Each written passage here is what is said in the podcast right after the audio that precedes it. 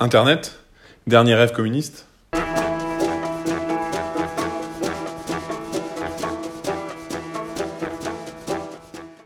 12 mars 1989. Tim Berners-Lee invente le web.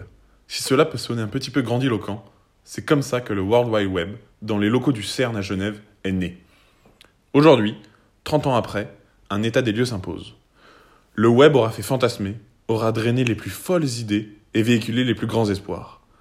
Mais de nos jours, c'est une vision en demi-teinte que l'on a, entre fin de la neutralité du net, prolifération des fake news et de la désinformation, et modèle économique publicitaire critiqué, l'avenir est peut-être plus sombre qu'il n'y paraît. Ah, le web. Les intentions sont nobles, la réalité l'est un peu moins. En inventant le web, Tim Berners-Lee veut connecter les gens. Je voulais lier tout à tout, affirme-t-il. Il imagine un monde où nous serions tous connectés, avec le partage comme valeur maîtresse. Cette création de démiurge humain traîne avec elle une éprouvante mission connecter les gens, partager du savoir et de la connaissance, exister de manière décentralisée, être neutre et ne pas discriminer les accès aux ressources pour les utilisateurs. Cependant, cela est une lourde tâche à réaliser dans notre société contemporaine. En effet, ces fondements semblent aller à l'opposé des sacro-saints idéaux que véhicule le web. N'oublions pas un des mythes fondateurs de nos sociétés contemporaines. En simplifiant, les, fondements de la démocratie s'inspirent des théories du Léviathan de Hobbes. Cette expérience de pensée nous projette à la jeunesse de l'humanité, où le philosophe anglais imagine que nous sommes dans une situation de la guerre de tous contre tous. De là, par un contrat social, les hommes créent un État symboliquement fort et centralisé, consistant en un pacte entre les individus afin de garantir la cohésion sociale en nous permettant de vivre ensemble. C'est la naissance du politique. Cette théorie cherche à poser les bases de la souveraineté, en justifiant la nécessité d'un État souverain et contraignant, par les lois, envers les hommes. Le but est de justifier un autre modèle de société que la loi du plus fort, où les hommes seraient contraints par une métastructure centralisée. La représentation de l'individu, à la racine de nos États contemporains, est donc celle d'un homme qui a besoin d'être contraint par une forme de verticalité dans l'exercice du pouvoir, afin de donner lieu à des sociétés organisées.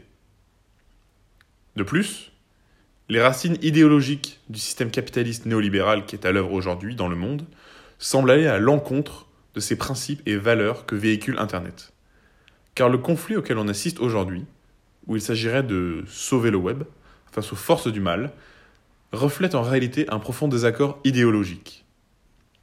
Les idées du web serait finalement, d'un point de vue essentiel, en opposition avec les idéaux bourgeois ayant mené à notre système capitaliste libéral actuel.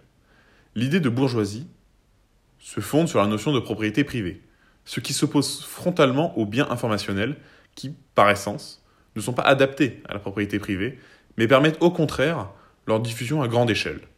Ce qui s'observe, notamment, par la diffusion du modèle de l'abonnement de nos jours face à celui de la possession. Ce que le web semble faire, en fin de compte, c'est nous proposer un nouveau modèle de société, nous offrant les outils pour fonctionner différemment, mais par là, en rompant avec les mythes fondateurs de nos démocraties et de notre système économique. La lutte qui s'opère, où il faudrait se battre pour le web, fait montre désormais d'une réelle logique au vu de l'attaque qu'il fait sur les fondements de notre monde. Avec le développement d'Internet, est arrivé un vocabulaire nouveau, un vocabulaire de liberté, de partage, sans notion de propriété ni d'argent. On parle d'open source, de réseaux sociaux, de gouvernance horizontale. Internet semble donc en apparence en contradiction avec notre monde normé, encadré. En réalité, nous assistons donc à une vraie bataille idéologique avec l'avènement du web. En nous penchant sur les modèles de société alternatifs à notre société occidentale, un modèle attire particulièrement notre attention. Le XXe siècle aura en effet été témoin d'une lutte entre deux blocs, deux modèles, deux idéaux et deux manières de faire société. Nous avons appelé communisme contre capitalisme. À la fin du XIXe siècle, face au début du capitalisme, un penseur consacre une partie de son œuvre à critiquer ce qu'il voit se matérialiser sous ses yeux et développe une théorie alternative. Karl Marx. Sous son impulsion, le communisme se développe et devient le premier représentant des classes ouvrières. En 1917, la révolution d'octobre porte au pouvoir les bolcheviks de Lénine. Le communisme est installé et la Russie tsariste devient l'URSS. Dès lors, la Russie soviétique devient vite source de fantasmes pour une partie de l'Occident. Au sortir de la Seconde Guerre mondiale, les bonnes performances économiques de l'URSS durant les premières années de reconstruction entretiennent ce rêve communiste. Néanmoins, l'URSS se révèle être un échec économique et démocratique, et la chute du mur de Berlin le 9 novembre 1989, puis le démantèlement de l'URSS en 1991, entérine la victoire du capitalisme néolibéral occidental. L'avènement de la démocratie libérale et de l'économie de marché fit alors dire à Francis Fukuyama que l'homme avait atteint la fin de l'histoire. Néanmoins, l'homme n'en avait pas fini avec le rêve d'un espace absolument égalitaire, détaché du concept de propriété privée. Ce rêve, l'homme s'en est saisi à de nombreuses reprises. Si l'on regarde les récits utopiques qui ont jalonné l'histoire littéraire, l'égalité des êtres a toujours été un point central. Il suffit de regarder le premier texte du genre. En 1516, Thomas More fonde ce genre avec son livre Utopia. À Utopia, les êtres sont absolument égaux, et pour cela il n'existe ni propriété, ni argent. Dès lors, quelques années après la chute du communisme, un nouvel espace va prendre l'expression de ce rêve, Internet. L'idée d'un espace libre, égalitaire et débarrassé de la notion de propriété privée, y compris de propriété de biens immatériels, entendons par là les droits d'auteur des films, des musiques, etc., ne peut alors que rappeler la promesse offerte par le communisme face au capitalisme auquel il s'opposait. À ses débuts, alors que le monde découvrait cet outil magique, Internet semblait être un nouvel espace sans régulation.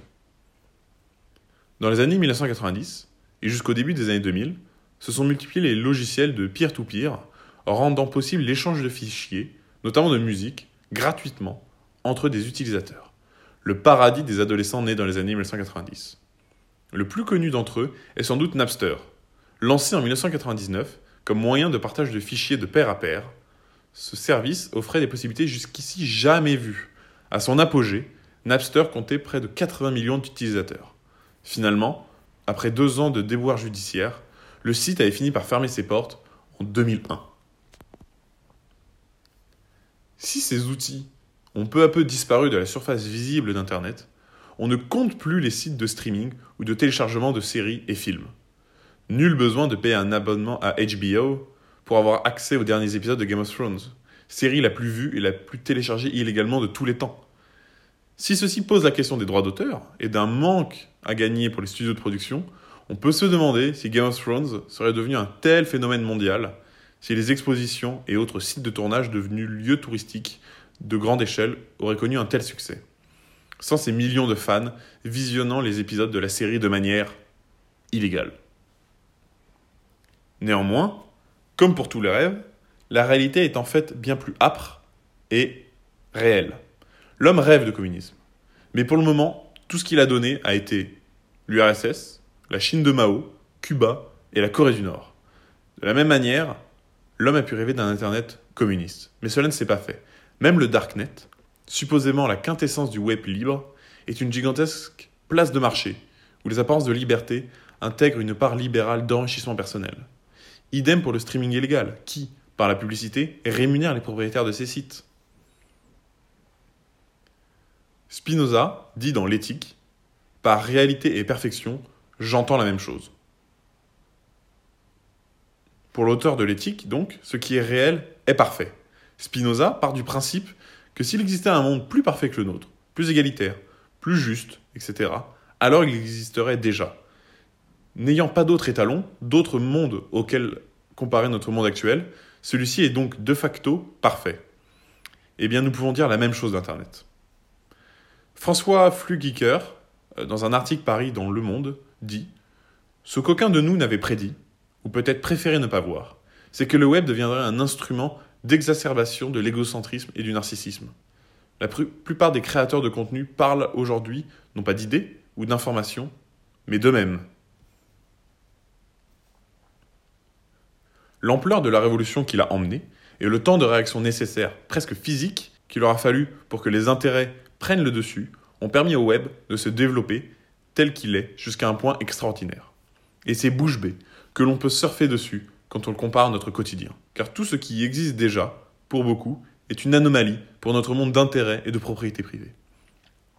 Il s'y est développé comme un cancer que certains essaient tant bien que mal désormais d'anesthésier et de freiner à grands coups de législation et de lobbying. Les récents développements en matière d'économie d'Internet, notamment aux États-Unis, tendent à démontrer que le web rentre peu à peu dans le rang. Ainsi, alors que le principe de neutralité du net garantit une égalité de traitement de tous les flux de données sur Internet, le 11 juin dernier, la Chambre des représentants a voté pour son abolition. On assiste alors à une reprise en main de cet espace par les lois capitalistes du sacro-saint marché. Désormais, il y a trop à gagner dans ce merveilleux relais de croissance pour le laisser tel quel. Le web fait partie de notre monde dans ce qu'il a de plus tellurique et existe et n'est que le reflet de notre société, empêtrée dans les luttes de pouvoir, de domination. Terre promise, il n'en est que lutte. Loin d'une utopie, ce ou topos grec, le non-lieu qui n'existe pas. Internet est un processus, pris dans notre monde et donnera forme, comme n'importe quel endroit où se trouvent des intérêts, à des affrontements, à des visions et à des idées. Mais surtout, à l'heure où notre monde néolibéral cherche tant bien que mal à inclure les derniers endroits de la planète qui s'étaient ou qui avaient été maintenus en dehors de sa sphère, l'idée d'Internet comme un lieu lui résistant est difficilement tenable. La guerre idéologique bat alors son plein, et cette fin d'histoire n'est plus si proche. Finalement, le web reste encore une jeune création, et vient tout juste de fêter ses 30 ans. Et ces assauts, que l'on constate aujourd'hui, témoignent peut-être d'une bonne vieille crise de la trentaine, à la manière d'un enfant qui se, croit, qui se croit tout puissant lorsqu'il naît, petit dieu sur qui toute l'attention est concentrée, et qui s'imagine faire monde à part. Le web s'est imaginé un autre que le capitalisme néolibéral. L'enfant apprend avec des pleurs qu'il n'est pas cette petite chose sacrée, et qu'il doit composer avec le monde, vaste infini qui ne cède pas à tous ses caprices. Le web se transforme avec des pleurs en une toile au service de notre système économique. Par exemple, autrefois à l'avant-garde d'une certaine idée d'Internet, comme un espace hors de toute législation et formidable moyen de partager des fichiers en tout genre, Napster s'est désormais reconverti en un système de streaming de musique basé sur un abonnement, comme Spotify ou Deezer. Parce que si le web correspond au rêve en puissance d'un esprit sans corps, fait de 0 et de 1, ayant la vivacité d'un dieu, et la corporéité de l'air, tout en, tout en s'affranchissant des idéaux capitalistes et bourgeois, la réalité en est tout autre, et cette vision idyllique masque la part impure de ce dernier. Car les câbles électriques sont les veines du réseau. Les lignes de code tapées par des hommes sont son ADN. L'électricité, sa nourriture. Et les serveurs, son corps. Internet n'est pas un au-delà. Ne réifie pas le monde des idées platoniciens. Mais est profondément inscrit dans le système néolibéral capitaliste, dans lequel nous existons quotidiennement, vous et moi. Merci à vous d'avoir écouté. N'hésitez pas à vous abonner sur SoundCloud, Spotify ou Apple Podcast au podcast d'Homo Et nous, on se retrouve dans 10 jours pour un nouvel article.